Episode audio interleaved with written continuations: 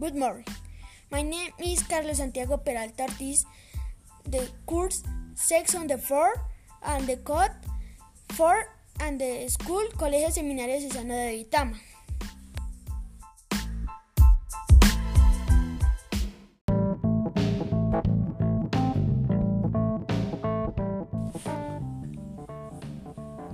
My talent is soccer. It is the most popular sport in the world.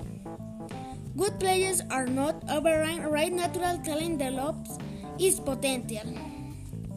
Talent identification is a key art with sport development. As a footballer, identify myself in detecting, copying, selecting, and promoting my skill. This talent identified at an early age to develop mass as one of the players.